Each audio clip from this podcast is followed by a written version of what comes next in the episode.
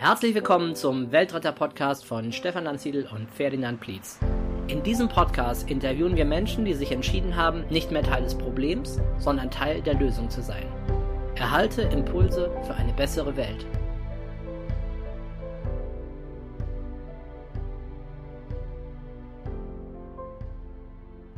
Herzlich willkommen zu einer neuen Folge des Weltretter Podcast, diesmal mit Ferdinand Blietz.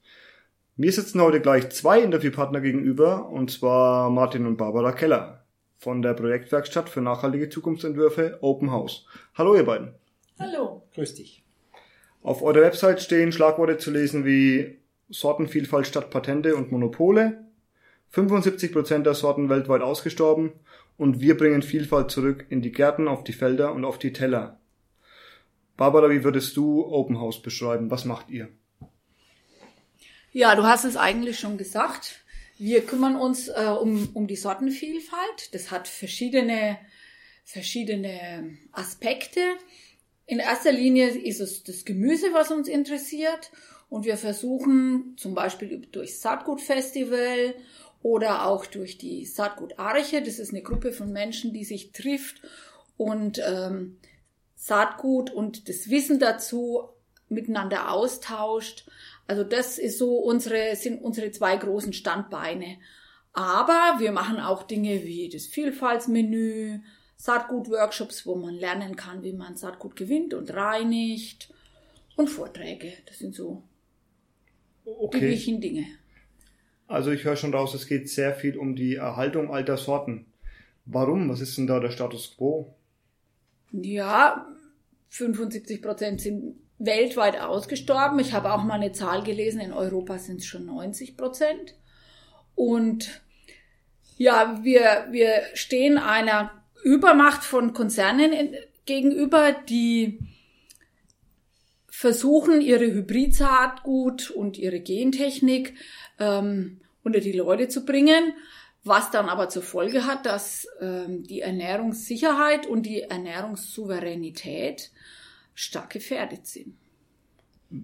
Uns geht es darum, dass bei uns gibt es nur ausschließlich samenfestes Saatgut. Ja. Weder Gentechnik-Saatgut, natürlich ganz klar, aber auch kein Hybrid-Saatgut. Weil nur äh, samenfestes Saatgut ist reproduzierbar. Das ja. heißt, es, es war allgemeingut, es gibt ein paar Züchter und es soll allgemeingut bleiben. Beim Hybrid-Saatgut geht es in die Lehre. Danach ist nichts mehr, es teilt sich in alle Möglichkeiten auf. Genau, ne? Ja, und dann das, ist es privatisiert. Und dann, und dann ist es privatisiert. Ja. Da könnte ich ja jetzt ganz kritisch sagen, wenn ich jetzt so äh, irgendwie von der Uni komme, habe gerade BWL studiert und sage ich doch, ja, ja und, wenn ein Spezialist sich darum kümmert, das Saatgut so richtig professionell zu vermehren und zu vertreiben, wo liegt denn dann das Problem? Wenn du mir sagst, wer der Spezialist ist, dann sage ich dir auch, wie es weitergeht. Wer sind die Spezialisten zum Beispiel? Also die, was ich jetzt in dem Beispiel als Spezialisten bezeichne? Zum Beispiel Bayer, ja. BASF.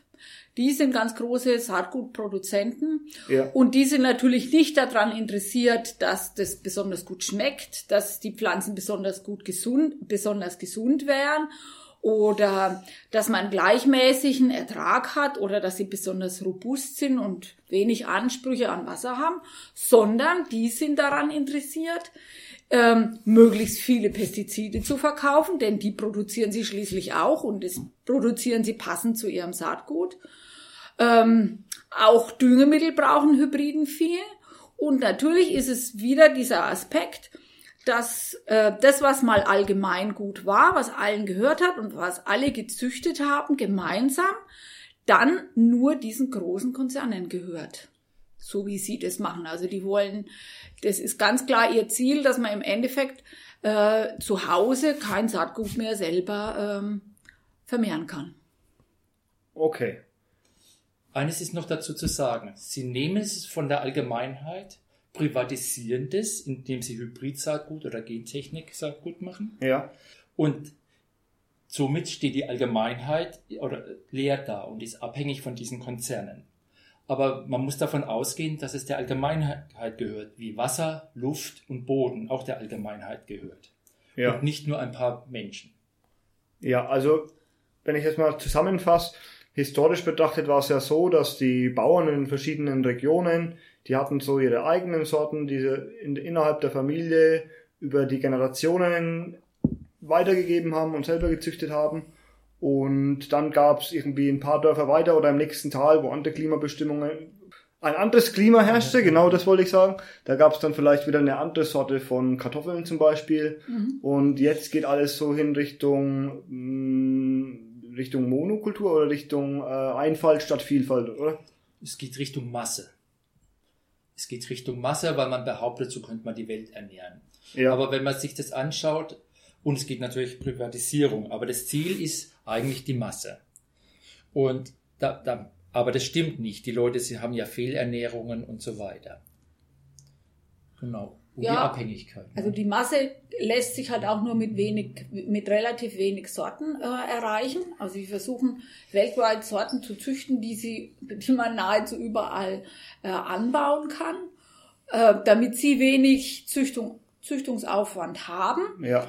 Und die Menschen überall praktisch mit dem gleichen versorgt sind. Aber das bedeutet halt auch, dass, ähm, dass so eine Vereinheitlichung stattfindet. Also das geht, da, da geht es auch um traditionelle Esskultur, die damit verloren geht, oder traditionelle landwirtschaftliche Systeme oder äh, Gartenbausysteme, die mit diesen modernen Sorten verloren gehen.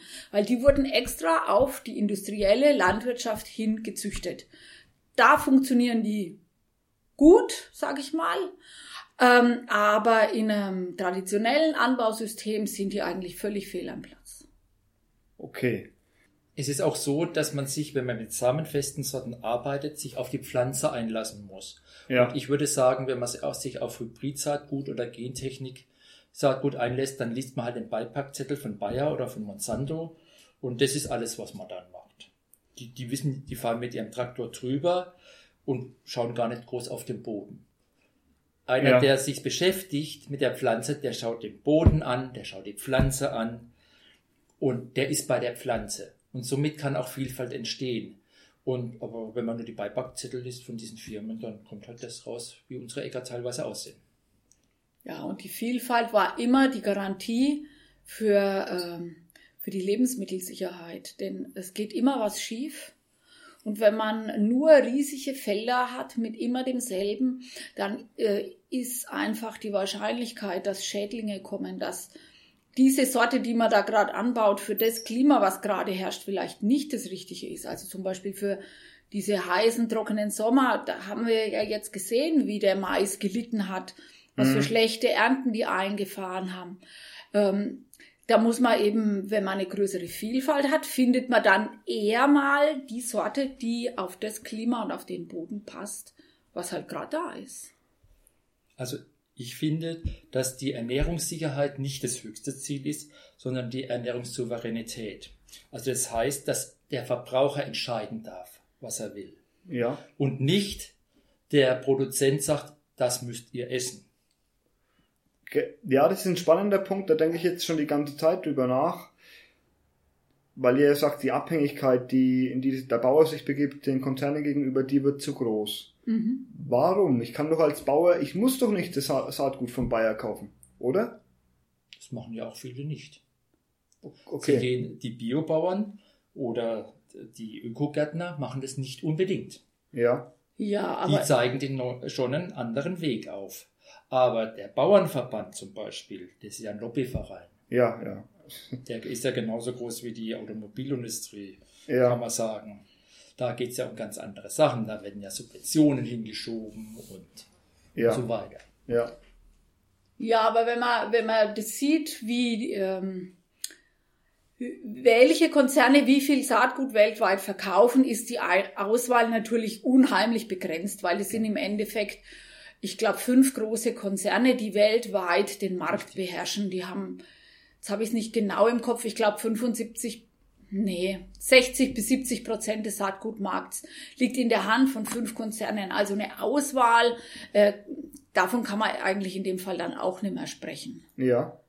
Also die Bauern müssen im Endeffekt schon das nehmen, was diese Konzerne ihnen vorgeben oder was sie selber innerhalb der Familie immer wieder weiter vermehrt haben. Kann man das noch weiterhin verwenden, wenn ich jetzt innerhalb der Familie traditionell meine Kartoffelsorte habe, die nach meinem Uropa benannt ist, kann ich die weiter verwenden? Klar, Haussorten kann man immer selber weiterverwenden, das ist überhaupt kein Problem. Sie können auch die Produkte daraus verkaufen, also das ist auch gar keine Frage. Also wenn ich jetzt eine Kartoffelsorte habe vom Opa und die baue ich an und dann verkaufe ich Kartoffeln davon, dann ist das völlig in Ordnung, weil die Leute, die sie kaufen, die wollen sie ja einfach nur essen. Ja. Ein bisschen ein Streitpunkt ist es dann, wenn man Saatgut verkauft. Weil wenn man okay. Saatgut verkauft, dann ähm, darf man eigentlich nur das verkaufen, was äh, im Sortenkatalog gelistet ist. Ja, genau, das ist mal ein interessantes Stichwort. Hat irgendwas mit der EU zu tun, oder? Ja. Wie ist das? Ja, ja, also begonnen, begonnen haben die Nazis damit. Mhm, ach so. Ja, also in Deutschland haben die Nazis damit begonnen, ähm, Sortenlisten zu führen und äh, alte Landsorten abzuschaffen. Aber heutzutage ist es eine Frage der EU, die hat das geregelt, den Saatgutmarkt. Und äh, theoretisch darf man eigentlich nur Saatgut verkaufen, was auch als Sorte zugelassen ist. Okay, ja, genau. Und das Leitbild praktisch dieser Herrenrasse ist ja immer noch da, würde ich sagen. Also nur die Stärksten gewinnen. Und wenn man fragt, welches Saatgut ist erhaltenswert, dann ist es nicht in unserer Hand, sondern alles ist wirklich erhaltenswert. Weil irgendwie hat es immer einen Grund gehabt, warum sich Menschen für diese Zuchtrichtung entschieden haben. Ja, klar. Genau.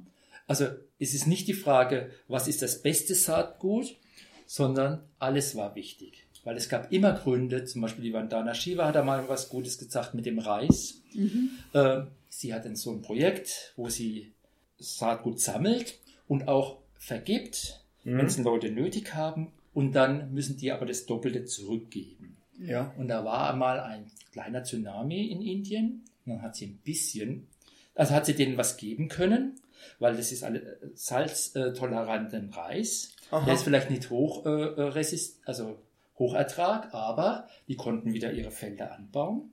Ja. Dann haben sie unglaublich viel zurückgekriegt. Und dann kam der große Tsunami da vor 10, 15 Jahren in ja. Sü Südindien irgendwo. Und dann hatte sie unglaublich viel Saatgut, der auch salztolerant war.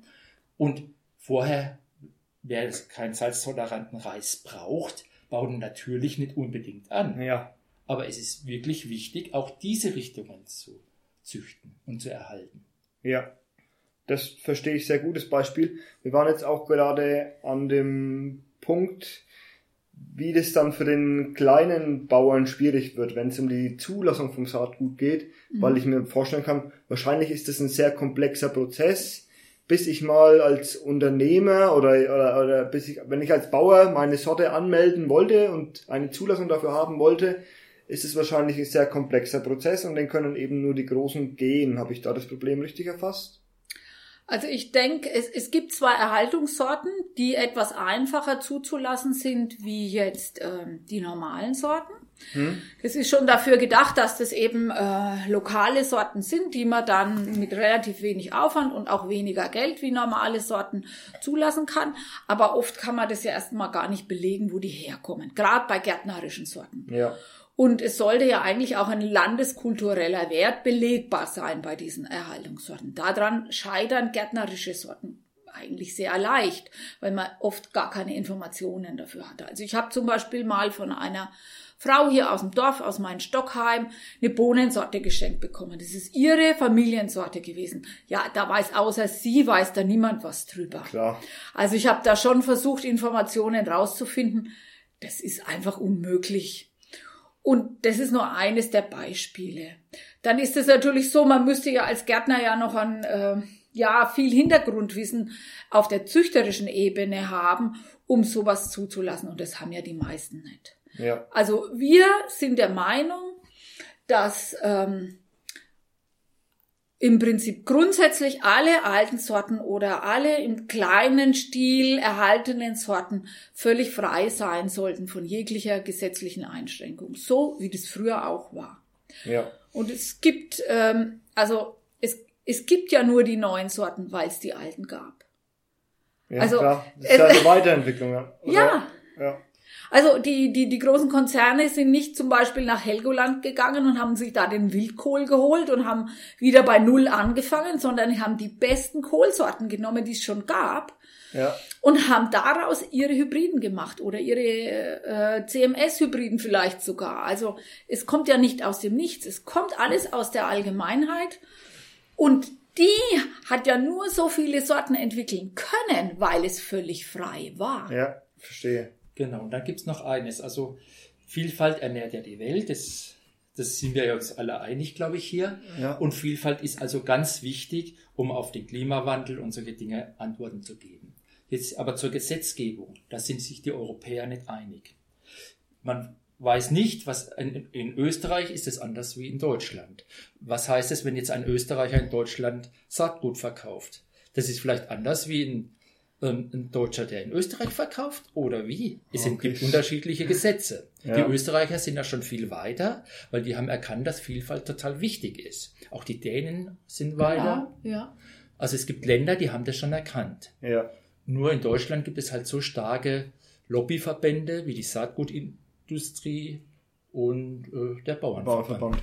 Ja. ja. Aber dafür gibt es keine europäische Regelung. Nicht, dass ich wüsste. Ja.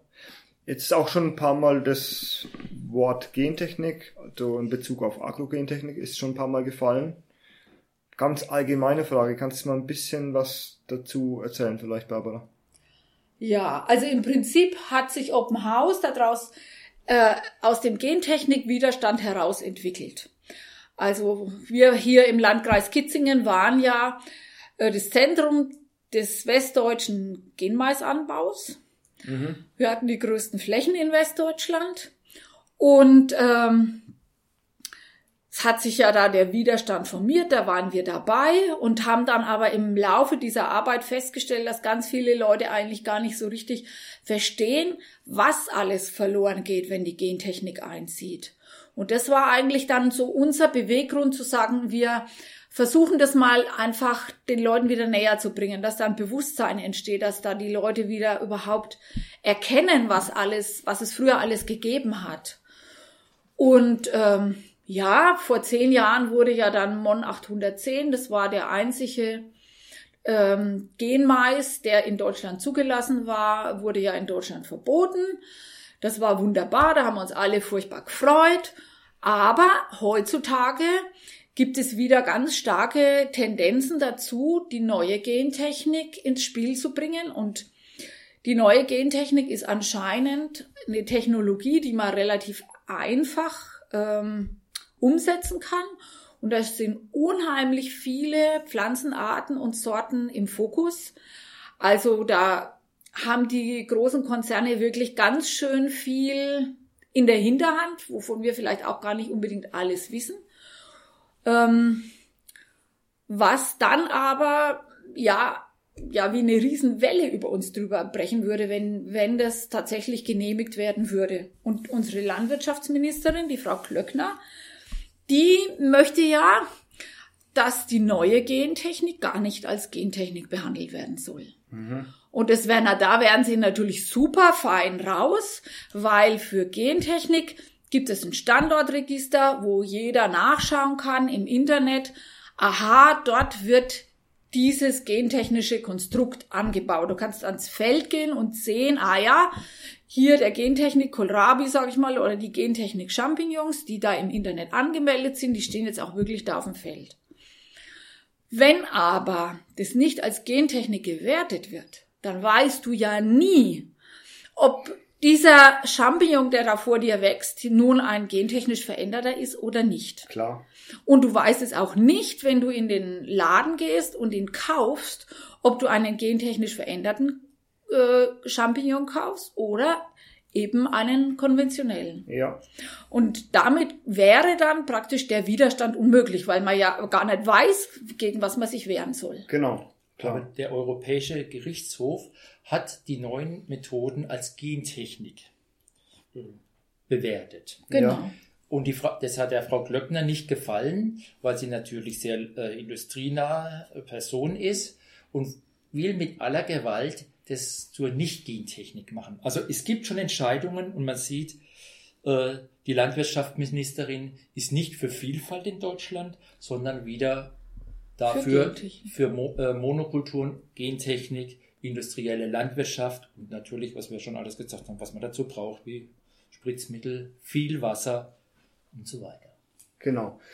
Darauf möchte ich auch mal kurz eingehen. Also das Geschäftsmodell von Bayer ist ja zum Beispiel, die verkaufen das Saatgut an die Bauern, aber dann auch gleichzeitig den Dünger, der perfekt zu der Sorte passt und auch die Spritzmittel, die perfekt zu dieser Sorte passen. Also mhm. diese Sorte wird extra so gezüchtet, dass sie äh, resistent ist auf dieses Spritzmittel. Oder wie ist dieses Geschäftsmodell? Ungefähr so, oder?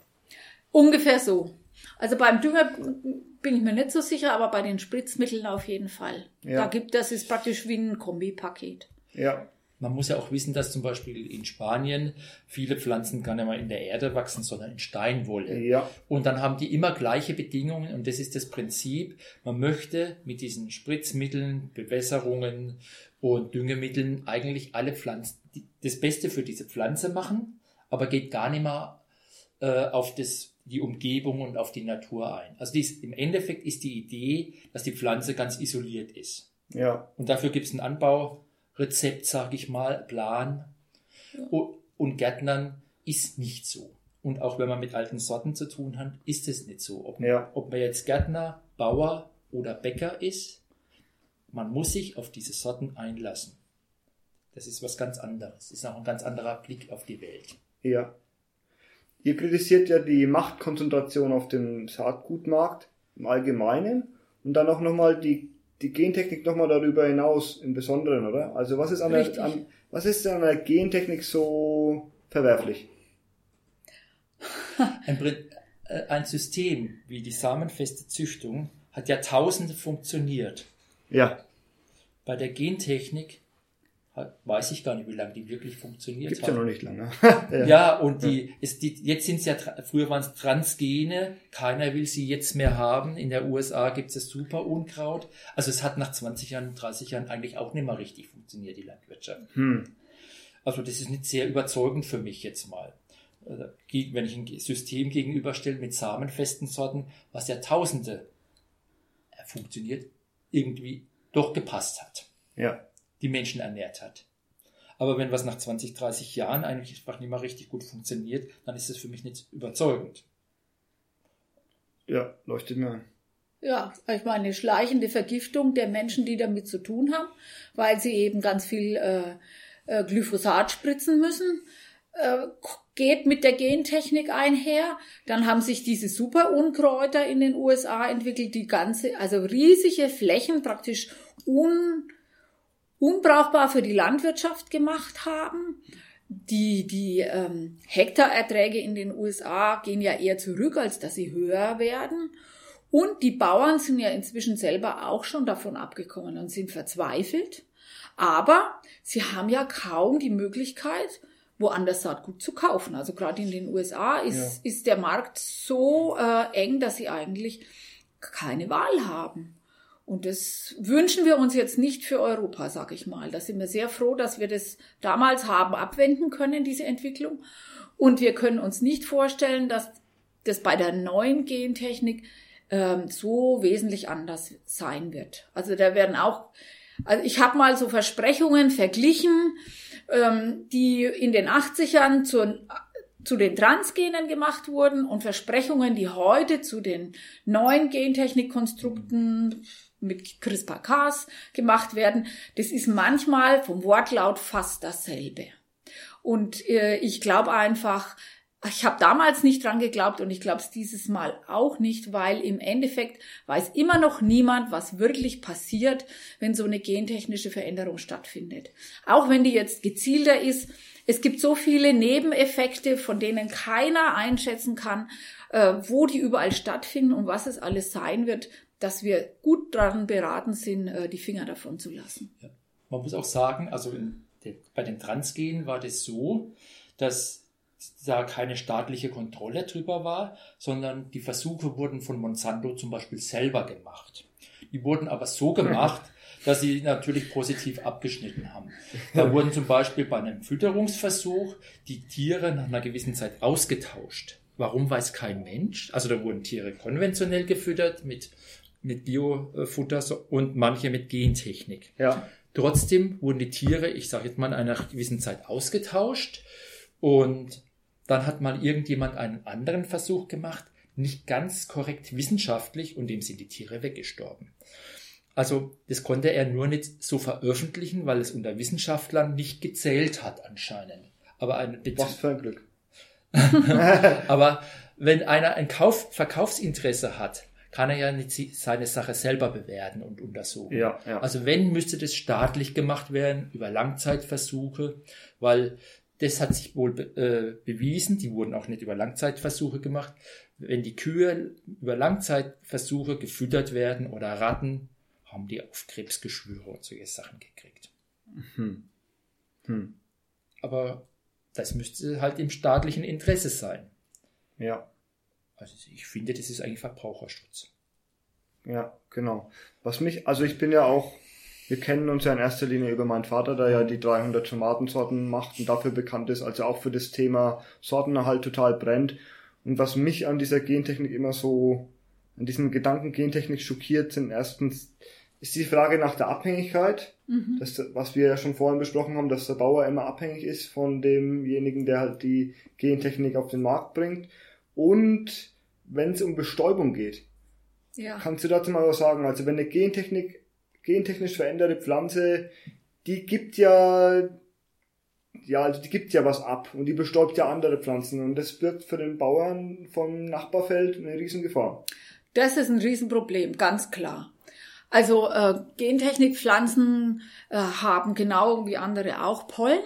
Ja. Und der wird verbreitet, entweder beim Mais jetzt über den Wind oder auch über die Bienen. Äh, und die können natürlich andere Pflanzen bestäuben damit. Und dann werden die verunreinigt. Also es gab ja äh, diesen Fall von Percy Schmeißer, ja. der in, in, in Kanada von Monsanto angeklagt wurde, weil er angeblich Monsanto Saatgut geklaut hat. Hm. Dabei war das eigentlich so, dass Monsanto seine Felder verunreinigt hat und er war selber Rapszüchter, also es ging damals um Raps. Er war selbst Rapszüchter und hat deswegen seine Rapssorten verloren, weil die eben mit Monsanto Gentechnik verunreinigt waren, seine eigenen Pflanzen und ja. damit sein Saatgut. Ja. Und das Problem, wenn das sich jetzt auch nicht nur auf Mais beschränkt, sondern wie das jetzt bei der neuen Gentechnik ja abzusehen ist, auch ganz viele Pflanzen, ganz viele unterschiedliche Pflanzen äh, betrifft äh, ist das Problem praktisch überhaupt nicht in den Griff zu kriegen. Und damit wären unsere alten Sorten total gefährdet. Ja. Also wir könnten überhaupt nichts mehr offen bestäuben lassen. Wir müssten alles praktisch unter Verschluss bringen. Und es ist nahezu unmöglich. Also gerade für Leute, die das jetzt nicht im großen Stil wie die Konzerne machen, sondern wie wir im kleinen Stil, wie wollen wir das alles isolieren von dem, was um uns herum ist? Das ist ja praktisch unmöglich. Ja. Was ich ganz, also meiner Meinung nach ist Gentechnik deswegen auch da, weil man es patentieren kann. Genau. Ja.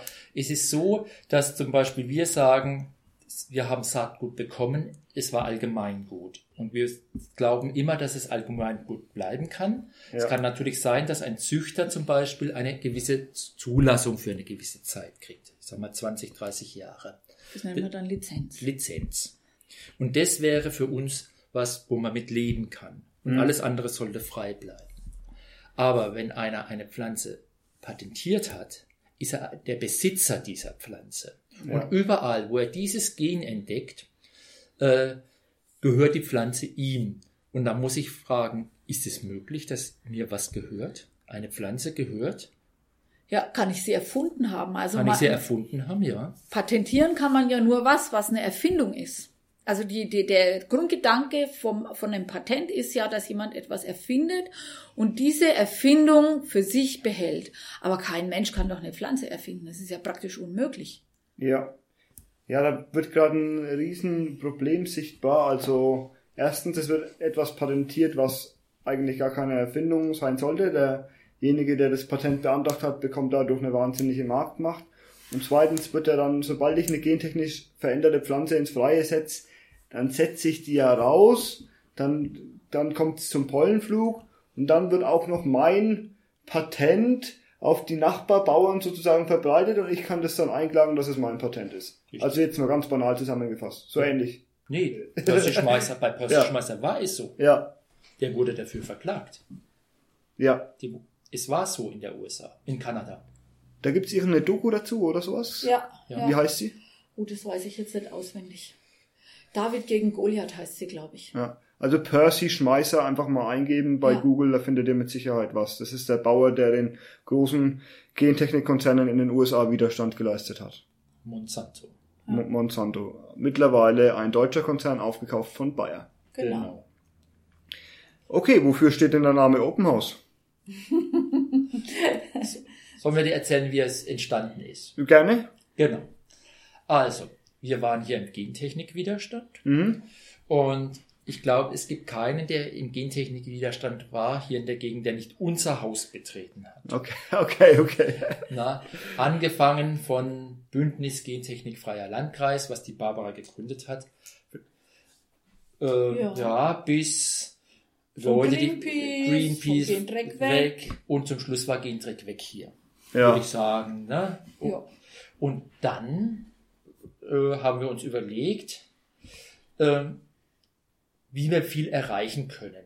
ja, Dann die, haben wir gesagt, mit einem offenen Haus, aber nicht Türe offen, jeder kann reinrennen, sondern ein offenes Haus führen heißt ja, dass man viele Gespräche führen kann mit vielen verschiedenen Menschen, ja, bringt die Gesellschaft weiter und bringt auch Themen weiter. Also man muss viel mit Leuten reden, aus allen Ansichten äh, betrachten und dann kommt man schon auf den richtigen Weg. Ja. Und deswegen heißen wir Open House, weil wir ein offenes Haus führen. ja, Deswegen bist auch du da. ja, genau.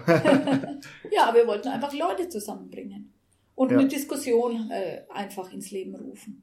Das war uns wichtig. Weil es viele verschiedene Gruppen gab, die aber letztlich alle für das Gleiche gekämpft haben. Ist das richtig so? Es gab viele verschiedene Gruppen, die haben für das Gleiche gekämpft, hätten sich aber nicht verstanden. Ja. Ja. Weil jeder wollte ja der Beste sein von denen. Und für uns war das nicht wichtig, wer der Beste ist. geht ja um die für Sache. Für uns war es die Sache. Aber Ja. es ist auch so, dass bei den Widerstandsleuten äh, Konkurrenzdenken gibt. Ja. Aber da sind wir, glaube ich, ganz souverän drin. Ne? Ach, ich glaube, das haben wir ganz gut gemacht. Es durften alle kommen und wer nicht miteinander reden wollte, musste auch nicht miteinander reden. Muss man ja aber, nichts sagen. Ja. genau, aber es, es, es gab, gab glaube ich, ganz, ganz fruchtbare Begegnungen. Ja. Genau. Und wir haben dann halt sehr viel Information gekriegt, konnten teilweise, die Leute konnten sich teilweise austauschen, aber wir haben dann eigentlich alles gewusst und konnten natürlich auch ein bisschen den Richtigen die Information weitergeben, Ja. Damit das sich nicht zu sehr, zu viele Spannungen auftreten dann. Ja. Weil es ist natürlich so, der eine hat gedacht, er ist Lehrer, er stellt sich jetzt vorne hin und sagt den Leuten, wo es lang geht. Und der andere war halt einer, der auf den Acker gegangen ist und hat es rausgerissen. Dann hat der eine gesagt, nee, also das ist jetzt schlecht, der tut was Böses. Und der andere sagt, ach, und die streiten dann halt drüber, ob das erlaubt ist, Pflanzen, Gentechnikpflanzen aus dem Acker zu reißen oder nicht. Na, also da war ja das Argument ziviler Ungehorsam und äh, wie heißt es nochmal? Das war eine Satyagrahe heißt es praktisch, das heißt nicht kooperieren. Mhm. ziviler Ungehorsam und nicht kooperieren mit einem System. Ja. Also genau. Und wenn ich nicht mehr zum Beispiel, also wenn man einem höheren Befehl oder Ideal verfolgt, dann ist ein System auf einmal, was pa parallel läuft, verloren. Ja. Kannst du das verstehen etwa oder war das zu unklar erzählt? Ich, ich denke jetzt gerade an die Nazis irgendwie. Also wenn man den einfach so blind folgt, dann äh, ist alles, wofür es vorher mal stand, das System verloren, oder? Nee, oder? zum Beispiel kann ich ja, wenn ich nicht mehr konventionelle Landwirtschaft mag, Ja. Bio einkaufen. Damit ist dann das System konventionelle Landwirtschaft verloren. Ja, klar. Ja. Also, und, und so ist es mit vielen Entscheidungen, wo ich auch mal ganz außerhalb stehen kann und sagen, liegt zum Beispiel im Gentechnik-Gut, das haben die Leute von Gentreck weggesagt, die die Pflanzen rausgerissen haben, die haben damit angefangen, was Böses zu machen das, und nicht wir. Ja, und ganz wichtig war für sie, dass hm. da einfach äh, eine Notsituation entstanden ist und dass man einfach handeln muss, äh, bevor eben diese ähm, Bestäubungen stattfinden. Also es war ihnen ganz wichtig, damals ähm, den Mais zu entfernen, bevor er blüht, damit ja. die Bienen da nicht drankommen und der Wind. Und ich denke, ähm, also ich, äh, Vergleiche mit Nazis finde ich immer ganz schwierig, weil es ist immer so der Holzhammer. Aber vielleicht kann man das ein bisschen mit der Seenotrettung äh, vergleichen. Ja. Wo Leute ja auch Gesetze brechen, wenn sie nach Italien in den Hafen reinfahren. Äh, dann haben die Italiener halt ein Gesetz gemacht, dass das nicht erlaubt ist. Und die sagen, das ist ein Verbrechen gegen die Menschlichkeit, wenn wir die Leute auf dem Meer äh, ertrinken lassen. Ja. Und ähm, wir müssen handeln. Und wir handeln jetzt auch, wenn das nicht gesetzeskonform ist, nach unserem Gewissen, weil das unserer Meinung nach ein Verbrechen gegen die Menschlichkeit ist. Und das ist vielleicht ein bisschen eher so eine Parallele dazu. Viel besseres Beispiel, Barbara, stimmt. Und eines ist so, unsere Idee war unter anderem auch ein bisschen, es ist so, wenn jetzt nur einer da auf den Acker rennt und reißt was raus dann ist es klar, wird er mal gesagt, ja, warum macht er das? Das ist nicht in Ordnung. Tatsächlich ist es nicht in Ordnung, irgendwas ja. rauszureißen. Wenn aber natürlich eine große Bevölkerungsgruppe, so wie damals hier im Landkreis, gut aufgeklärt wird, was uns sehr wichtig war, das waren ja die ganzen Gruppen, die du da hauptsächlich vorher gemacht hast, die Barbara vorher gemacht hat und gegründet hat und die Frauen für die Vielfalt. Und wenn die Leute gut aufgeklärt sind, verstehen die auch, warum die Leute auf den Acker gehen und es rausreißen. Ja, klar. Weil dann ist es nicht irgendwie einfach mutwillig was zerstört, sondern ist es einfach, äh, ist ja gut, dass die das machen, haben hier manche Leute im Dorf gesagt. Ja. Ne? Also, und ich glaube, dass das alles dazu gehört. Also ich glaube nicht, dass nur die eine Seite verstanden werden muss und die andere, sondern die Leute müssen verstehen, was da passiert mit der Gentechnik und wie wir entmündigt auch werden, zum Beispiel in unserer Ernährung. Das sehe ich auch so. Also ich glaube sowieso, dass mangelndes Verständnis eines der größten Probleme unserer heutigen Zeit ist in sehr vielen Bereichen, glaube ich. Mhm. Deswegen ist es ein sehr guter Ansatz. Ich möchte mal auf euer Saatgutfestival mal zu sprechen kommen, weil das ja wirklich in unserer Region mittlerweile sehr bekannt ist und ja, da geht auch richtig was ab. Ja? Also wie lange gibt es das schon und was gibt es dazu zu sagen? 2011 haben wir an, mit, haben wir das erste gemacht. Also meine Idee habe ich schon mal 2010 so ein bisschen probiert bei deinem Vater in der Gärtnerei. Ja. das war sozusagen die, der Probelauf. Ja. Und 2011 haben wir dann das erste Mal ein richtiges Saatgutfestival gefeiert. Was war nochmal deine Frage?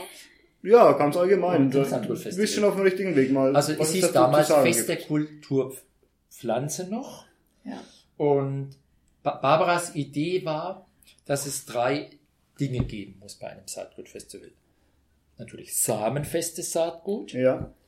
Dann muss es Vorträge geben. Ja.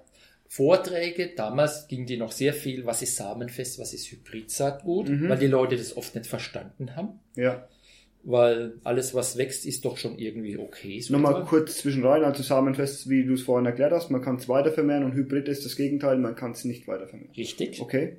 Richtig. Und dann hast du gesagt, damit sie auch ein bisschen Unterhaltung haben, muss es noch Essen und Trinken geben. das zieht immer. genau. Und das war die Grundidee. Dann hat, war der, der erste Probelauf ja bei deinem Vater. Ja. Und der hat ein Gewächshaus gehabt und die Halle. Und das war zu kalt. Im April war das und es ja. war schon zu kalt. Dann haben wir gesagt, wir müssen eine richtig beheizbare Halle haben. Ja. Und deswegen sind wir dann nach Iphofen gekommen und hatten dann eine beheizbare Halle. Ja. Und haben aber das gleiche System aufgebaut, was du dir ausgedacht hast, Barbara, ne? Genau. Also ich habe immer gedacht, mein Gott, wenn man einen Vortrag zum richtig spannenden Thema macht, dann kommen da 20 Leute. Aber ich will doch nicht nur 20 Leute erreichen, ich will doch richtig viele Menschen erreichen. Ja. Und es ist natürlich schon schön, wenn man sich Saatgut für seinen Garten dann mit nach Hause nehmen kann. Wir haben dann auch ganz viel Obst- und Gartenbauvereine zum Beispiel angeschrieben, weil wir gedacht haben, na, das sind Leute, die Gärtner, die Lust haben. Und ähm, man möchte, braucht aber auch die Information zu dem Saatgut. Und damit die Leute halt einfach, ich sag mal, da bleiben und sich auch die Vorträge anhören, haben wir das so gemacht, dass wir die Tische vor die Bühne gestellt haben. Und alle, die gerne mal einen Kaffee und einen Kuchen wollten oder was Kleines essen wollten, die wurden einfach gefüttert mit Informationen, während sie so nebenbei auch noch den Körper gefüttert haben. Okay. Und das war am Anfang, glaube ich, auch wirklich eine gute Strategie, weil ich glaube, sonst hätten nicht so viele Leute zugehört. Und inzwischen ist es so, dass viele Leute wirklich auch ganz gezielt zu den Vorträgen kommen, weil sie wissen, da gibt's was Interessantes, da lohnt sich einfach mal zuzuhören. Ja. Und das Tolle ist, wir wurden von Anfang an teilweise richtig, also von vielen Leuten gut unterstützt. Ja. Von Ja. der Presse, von den Ausstellern. Also Und wir es haben war- auch ganz viele Helfer. Helfer. Helfer hatten wir viele und es war für uns auch eine positive Erfahrung. Also das hat viele Leute angesprochen und klar, ohne, wir hatten Leute, die Grafiker, die das kostenlos gemacht haben, weil die ersten Jahre hatten wir ja zu kämpfen, wie wir das überhaupt schaffen sollen. Wir hatten ja kein Geld. Ja. Und ähm, dann haben wir so viele Helfer gehabt und es wurde immer größer. Ja. Wir haben mit wie viel begonnen? Also äh, bei deinem Vater in der Gärtnerei waren es knapp 200 Leute. Beim ersten Mal in Iphofen waren es 500 Leute. Beim nächsten Mal waren es 1000 Leute. Und jetzt sind wir immer so um die 2000 Besucher. Das ist wirklich Wahnsinn. Also ich bin da jedes Mal sehr positiv überrascht. Habt ihr das, hättet ihr das geglaubt vorher, Nein. dass das so viele Leute kommen? Nein. Wir haben es halt gemacht. Ja, sehr gut. Ja. Nee. Einfach machen. ja. Ja, äh, wir haben das halt gemacht und ja, das Ja, wir haben schon gehofft, dass mehr wie 20 kommen. Ja. Aber dass es so viele werden, das, das hätten wir uns, glaube ich, nicht erträumt. Und es ist auch wirklich, es ist schön und jedes Mal freue ich mich so, weil ich mir denke, Mensch, wenn ich das sehe, wie viele Tütchen die Leute da mitnehmen, dann wird unser, ich wollte einfach aus diesem Zentrum der Gentechnik, was unsere Region war, ein Zentrum der Vielfalt machen. Ja. Und ich glaube, dem sind wir schon ein ganzes Stück näher gekommen. Wun- Wunderschön. Jetzt haben wir sehr viel geredet darüber, was euch antreibt und was ihr mit Open House macht. Mal kurz für in die Verbraucherperspektive. Also ihr seid ja auch Verbraucher, wir sind alle Verbraucher. Worauf achtet ihr als mündige Verbraucher und Leute, die ja jeden Tag einkaufen gehen? Nicht jeden Tag, aber. Also, wir kaufen eigentlich alles in Bio ein, oder? wir kaufen alles in Bio ein, ja. Kleider Kleider, dann, oder Essen. inhabergeführte Sachen. ja. Genau. Das ist schon so. Dann versuchen wir möglichst regional auch einzukaufen. Dann bezahlen wir gern bar Ja. Geld und nicht äh, Mit Kreditkarte Karte oder, oder App. so. Ja. Ja. Wir versuchen auch selber äh, sehr viel zu produzieren, was wir selber machen können.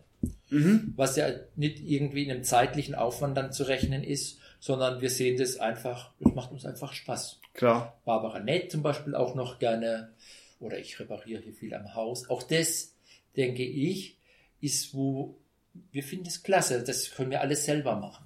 Und ich Ja. glaube, wir machen das zu unserer Zufriedenheit dann auch. Also wir sind nicht so abhängig von diesem Markt. Ja. Also wir, wir haben ja auch unseren Garten, wo wir das fast das allermeiste Gemüse, was wir essen, ist aus unserem Garten.